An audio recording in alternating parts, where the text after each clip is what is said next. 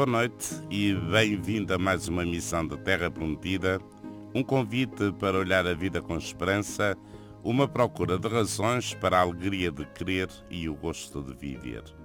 Eu sou o Padre Jorge Duarte, comigo está também o José Luís Moreira.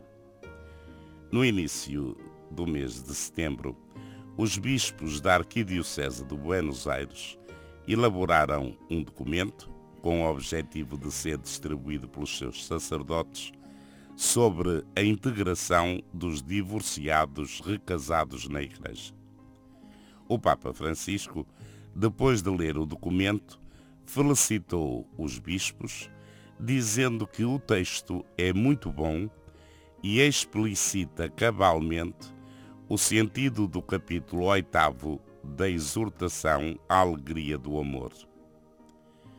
Depois das polémicas que envolveram o conteúdo deste capítulo oitavo, o Papa Francisco fez pela primeira vez um juízo muito claro e explícito sobre a correta interpretação da exortação pós-sinodal sobre a família.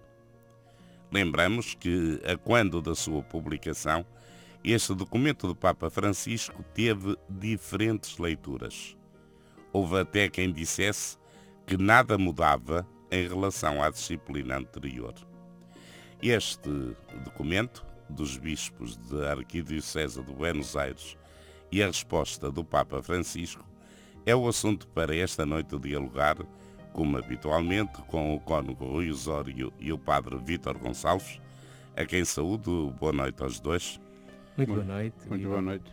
Começava, e era um pensamento, ou um início de conversa para os dois, pela recuperação deste tema para o nosso debate. Durante dois anos, muito se falou sobre esta questão. Foi o sino da família, o extraordinário e o ordinário. Foi a expectativa pelo documento do Papa. Foram as primeiras reações a seguir ao documento, à exortação apostólica à alegria do amor. E depois há esta sensação que esgotou-se o tema. Ninguém mais falou sobre isto. Quase que se pode dizer que não houve consequências práticas deste documento na nossa pastoral, tanto quanto julgo saber. E até que surgiu este documento da Arquidiocese de Buenos Aires, que é seguido, houve dois bispos espanhóis, que aqui na nossa vizinha Espanha, eh, assumiram para as suas dioceses esta orientação pastoral. Mas, eh, fundamentalmente, houve um vazio de discussão e de consequências. E que é que vocês atribuem este passar de moda de falar de um assunto que aqui há um ano ou dois era tão discutido e tão falado? Há uma primeira atitude do Papa que eu muito admiro é, é a sua paciência, é que ele diz coisas novas e deixa que elas amadureçam, não as impõe, não dá logo uma interpretação definitiva. As pessoas dividem-se uns a dizer que não há novidade nenhuma, outros a dizer que há uma espantosa novidade e o homem mantém a sua serenidade. Ele apenas, quando regressava da ilha de Lesbos, que visitou no avião, a, a pergunta de um jornalista, se, sobre estes recasados e o acesso aos sacramentos da reconciliação e da Eucaristia, ele, ele disse assim, é de uma maneira geral, digo que sim, mas olha, se não se importam, leiam a introdução né, ao, eh, à Alegria do Amor que fez o arcebispo de Viena, o cardeal Schonborg, que está muito bem dito. E agora aproveitou esta carta do, eh, dos bispos da região de Buenos Aires aos seus padres e eu felicito quem tem a coragem de explicitar um tema que ainda está muito quente e ainda divide muita gente na Igreja. Uh, e eles sentiram-se na necessidade pastoral de esclarecer alguns pontos. E o Papa felicitou a maneira pedagógica como eles pegaram nesta questão delicada que ele aborda na Alegria do Amor e uh, felicitou-os porque é, disse que é exatamente isso o, o, seu pensamento e então isto serve de orientação. Primeiro, isto confirma uma coisa que a demasiada excitação levou depois a um certo vazio de, de, discussão e de opinião pública e publicada que tu referiste, foi isto. Houve, de facto, quem, sem mais, eu acho que, julgo que até sem ler o documento todo com calma e, e, e serenidade, dissesse que não havia nada de novo. Ora, basta ler o documento, e não, não precisamos ter uma grande cultura teológica, basta ler, ler o documento com muito cuidado, em que se descobre de facto que há uma continuidade daquilo que o, João, o São João Paulo II já tinha dito na Familiares Consórcio e no seu magistério, mas vai mais longe do que o próprio São João Paulo II na sua época, que já foi muito inovadora, mas o, o, o Papa Francisco vai de facto mais longe utilizando uma terminologia que é muito jesuítica, que é da cultura dele, da formação base dele, que é o discernimento e é, sobretudo, o anúncio da misericórdia para que os sacerdotes interpretem a Igreja como na sua vertente de maternidade misericordiosa, que seja uma mãe misericordiosa que acolhe os casos difíceis. Agora, só terminava com este apontamento para já, nós vamos depois, depois ver, o, ver mais, o documento mais em pormenor. Só terminava com uma coisa. Eu, como sacerdote e pastor, sinto-me que estou sujeito a um grande desafio. Porque o, o problema não é só dos divorciados, que em casos excepcionais, eh, os divorciados recasados poderão recorrer, como aliás o Papa diz claramente, embora muitos digam que diz isso em rodapé, poderão recorrer aos sacramentos da reconciliação e, e da, da penitência. O problema é o acompanhamento que os sacerdotes, pastores, os confessores, os ministros da comunhão devem fazer com estas pessoas para que não, não haja dúvidas da gradualidade do seu crescimento, do despertar, do seu acompanhamento, não seja uma coisa imposta, mas vivida e participada. É um discernimento de tal qualidade espiritual e pastoral que eu acho que não preocupa apenas os casais que estão nesta situação de recasamento e acesso ou não aos sacramentos. Preocupa muito mais, daí eu achar, eh, achar a importância que os bispos eh, da região de Buenos Aires tenham dado indicações ao seu clero, porque nós precisávamos de estudar com delicadeza as vertentes, não só teológicas, mas sobretudo eh, as práticas pastorais para agirmos para isto não segundo os nossos cálculos e mais liberais ou menos liberais, mas com algum critério de igreja. Padre Vítor, antes de falarmos propriamente do Sim. documento, que eu penso que é fundamental falar dele, também gostava de ouvir eh, a tua opinião uhum. exatamente sobre isso. Porque eu tenho medo um, e, avanço este receio de minha parte, que muitas vezes nós na Igreja tínhamos caído também na, no, em algo que se fala muito da sociedade civil, ou seja, a informação é tanta e as notícias são tantas que tudo se torna uh, tão efêmero, uh, tão passageiro, que, que nos leva a esquecer o que hoje andamos a discutir, amanhã já andamos a discutir outra coisa e a refletir uhum. outra, e quanto tal perdemos todas as referências. Uhum. Eu, uh, ouvindo o Cónigo Rui e, e concordando, claro, também com essa perspectiva, o que eu sinto, e já quando saiu o documento e o li, sinto que o Papa, neste seu processo paciente, mas ao mesmo tempo uh, passo a passo, eh, introduziu com este documento e pegando num tema que, que é alvo às vezes de, de conflitos e tal, uma realidade que é in, intrínseca ao cristianismo, que é o caminho, é estar a caminho. Nós estamos um bocado habituados a que o Papa ou, ou, ou os bispos eh, tenham lá um, um, canal direto para Deus e, e, e, e tragam uma resposta taxativa. É assim e pronto, acabou. O que fez também com que nós, em Igreja, damos muito pouco espaço ao debate da opinião, porque de repente ficam logo dois grupos armados, cada um a apontar armas contra o outro e cada um convencido que Deus está do seu lado. e perdoem-me aqui, claro que esta realidade é muito mais profunda, mas um bocado só para ver a metodologia. É um bocado como aquela discussão famosa de dois frades de ordens diferentes que discutiam sobre se fumar e rezar ao mesmo tempo era pecado. E então não, não, não se entendiam e vão ter com o Papa. Né? Entra um primeiro, o que defendia que era pecado, e volta todo contente. Ah, o, o Papa disse, concordou comigo. E entra o outro e volta daí a bocadinho e diz também, olha, o Papa também concordou comigo. Como é que é possível? Pergunta o segundo, como é que tu perguntaste? Eu perguntei se podia fumar enquanto rezava.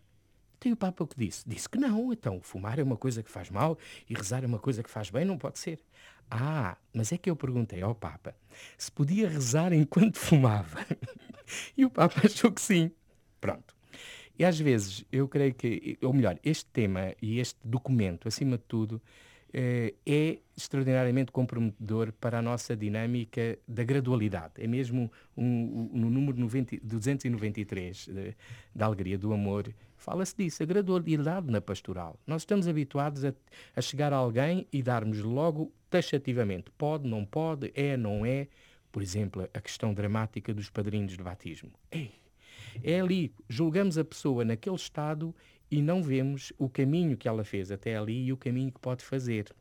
Eu creio que é essa introdução da dimensão do caminho que responsabiliza todos. Responsabiliza quem vem um bocadinho à igreja pedir um produto de supermercado. É assim, olha, eu acho que tenho direito, portanto, quero ali daquela prateleira, está aqui. Pago até se for preciso. É, é, é clássico. É, é, se calhar próprio de todas as instituições. É verdade, temos essa parte, diria, esquelética ou de, de corpo que também temos. E é muito diferente quando há um diálogo, há um acolhimento, há alguém que queira caminhar e alguém disposto a fazer caminho, porque nós padres e, e tantos dos colaboradores nossos, às vezes, gostam muito mais de ser funcionários alfandegários. E termos tudo claro. legalizado. Ou e... passa ou não passa, ah, pronto, acabou e tal. E encerra-se assim, ali às vezes um, uma vontade, podia ser uma oportunidade. Ora, muito bem, e o Papa, esperto, jesuíta, claro, o que é que ele faz? Ele, no fundo, lança a batata quente à igreja. Ele, à igreja que somos todos, que é o povo de Deus, porque a questão não é só os, os, recasados participarem no sacramento da reconciliação e da Eucaristia, é e como é que todos os outros se vão sentir ofendidos por causa disso? Como é que é? Como é que o dinamismo do perdão, o dinamismo da comunidade que cresce, do acompanhamento, não apenas se calhar só pelo padre, mas por um conjunto de, de contexto familiar em que deixamos de, de ser tão tão juízes e tão julgadores, desculpem a palavra não, não é assim muito português, uns dos outros e privilegiamos a perspectiva de Jesus. E isso sim. Claro que, eh, Padre Vitor e Cona Rui Osório, o Papa, quando fala disto, convida sempre a ler o documento na íntegra e a refleti-lo todo e não apenas um capítulo. Mas aquele capítulo que mais eh, irá mexer com a nossa vida do dia a dia, e quando eu digo a nossa, estou a falar fundamentalmente de nós que somos padres e, e certamente também dos bispos, é claramente este capítulo oitavo da Alegria do Amor. E até este momento pouco ou nada mexeu, eh, é um assunto parece quase tabu, e, e nesta resposta que iremos depois ver assim, não digo ponto por ponto, mas nos seus pontos essenciais, o, o Papa uh, refere algo que eu penso que é muito importante, e o Cono Rui Osório já o referiu há pouco, que é, no fundo, a dificuldade e a exigência que o acompanhamento e que o discernimento irá seguramente colocar a todos nós que somos padres. E o Papa, então, uh, refiro o que disse, convida, uh, entusiasma a que se forme com urgência no discernimento e no acompanhamento, quer os seminaristas, quer os sacerdotes. E eu de facto penso que isto é essencial, ou seja, na nossa formação, nos nossos seminários e também para nós que já somos padres, nós precisamos urgentemente de parar um pouco para descobrir a novidade eh, pastoral eh, e da nossa atitude pastoral perante esta palavra e este capítulo oitavo? Há um tema que também tem que ver com os casais e com as famílias, que já nos anos 60, inícios de 70 do século passado, e eu tenho idade para ter isso muito vivo, vocês eram muito jovens na altura, a discussão que se fazia, que ainda não terminou na Igreja, mesmo no aspecto uh, de divisão, porque não, é, não, não pensam todos da mesma maneira, sobre os anticoncepcionais que deu depois a encíclica uh, Humana Vita. Humana Vita. Uh, e muita gente referiu ao problema que é denso até na, digamos, no enquadramento teológico e cultural e pastoral que Paulo VI dá na Humana Vita uh, que se alonga e ele escrevia muito bem e era um homem de pensamento, muita gente reduziu hoje o problema a isto, a um bocado aquela imagem que o Padre Vítor falava do supermercado, onde a gente escolhe ou não escolhe um produto, se, se é bom, se é mau. E então muita gente era assim, pílula sim, pílula não. Ponto, ponto final. E havia os favoráveis à pílula até constava que alguns padres confessores as traziam no bolso da batina para facilitar a, a clientela e outros diziam, não senhor, isso é, é, é, é, o fim do mundo.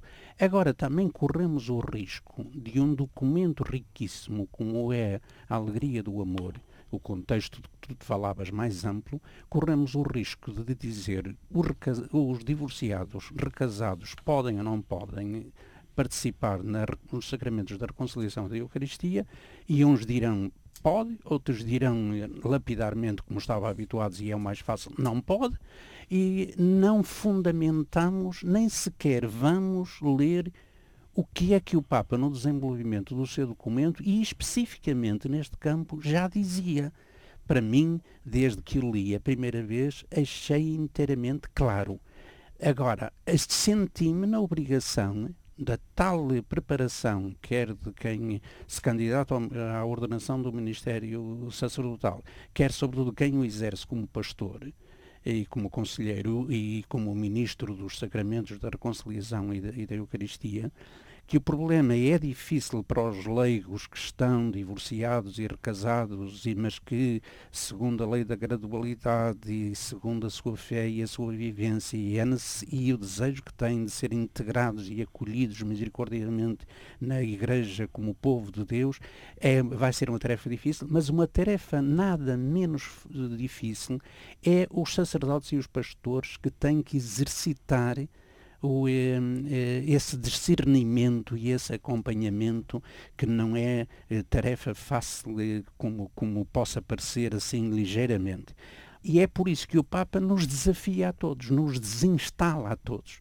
É preciso é ter a, a qualidade cultural e espiritual de aceitar estes desafios que nos, que nos questionam e que, em que não somos nós que nos temos projetar nem passar boa ou má imagem, nós estamos ao serviço de Jesus Cristo e da sua Igreja, que são infinitamente superiores e, e exigentes a nós próprios e à nossa solução dos problemas, e estamos diante do respeito das pessoas que, cheias de boa vontade, mesmo feridas na sua vida, andam à procura de não perder a fé, de crescer na fé e de ser apoiados pela graça de Deus. Ora, temos de aceitar que alguns divorciados, recasados, não são necessariamente más pessoas. E são pessoas que, mesmo que feridas, entre aspas, precisam da, da delicadeza de serem cuidadas com esmero e com misericórdia de uma igreja que é mãe e não madrasta de, dessas situações, para ver se com a participação deles e com a caminhada deles e com a seriedade deles, nós podemos ir crescendo em graça e santidade. O Padre Vitor há pouco falava deste processo como um caminho é o primeiro ponto do documento dos bispos de Buenos Aires, em que eles afirmam que não se deve tanto neste assunto falar de permissão para aceder aos sacramentos, mas de um processo de discernimento acompanhado por um pastor. E depois dizem, trata-se de um caminho em que o pastor deve enfatizar o anúncio fundamental que estimula ou renova o encontro pessoal com Jesus Cristo.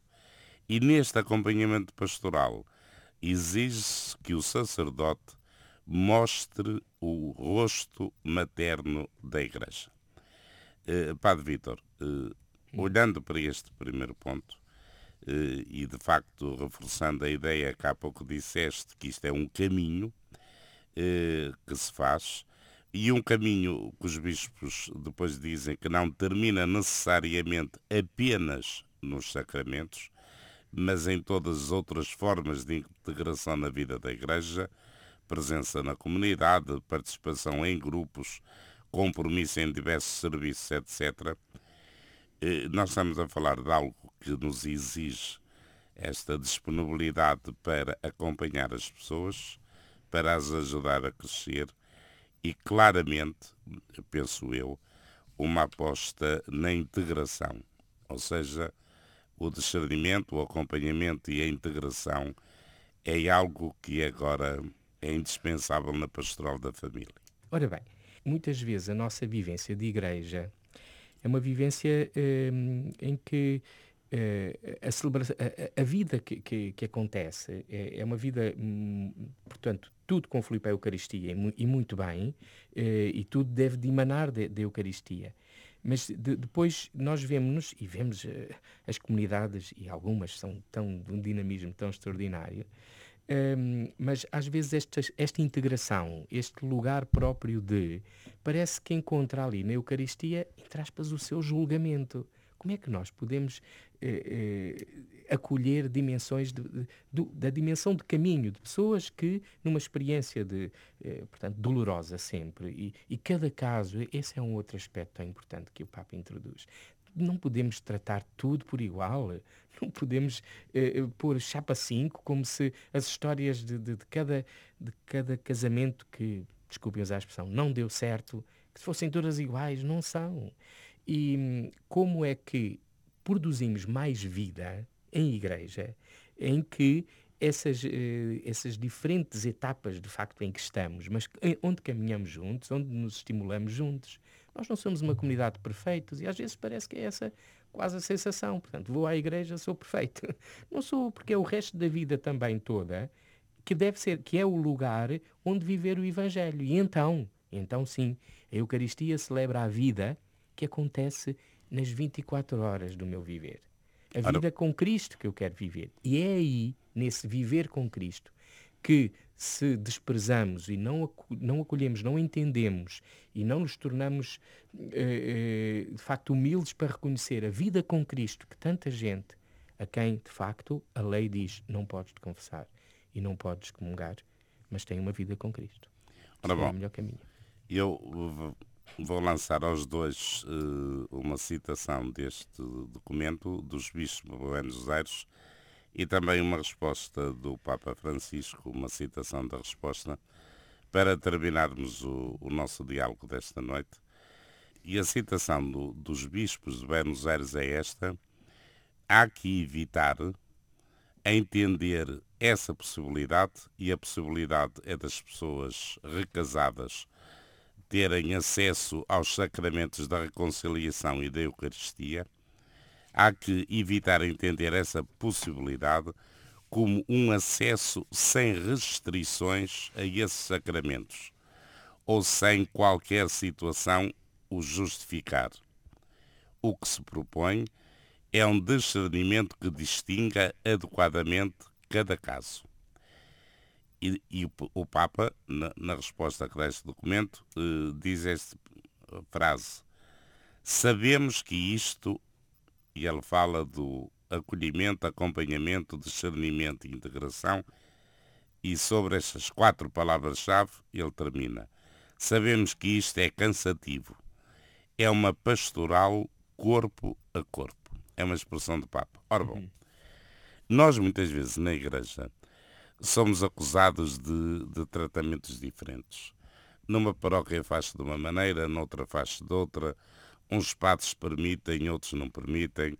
Uns são mais exigentes, outros menos.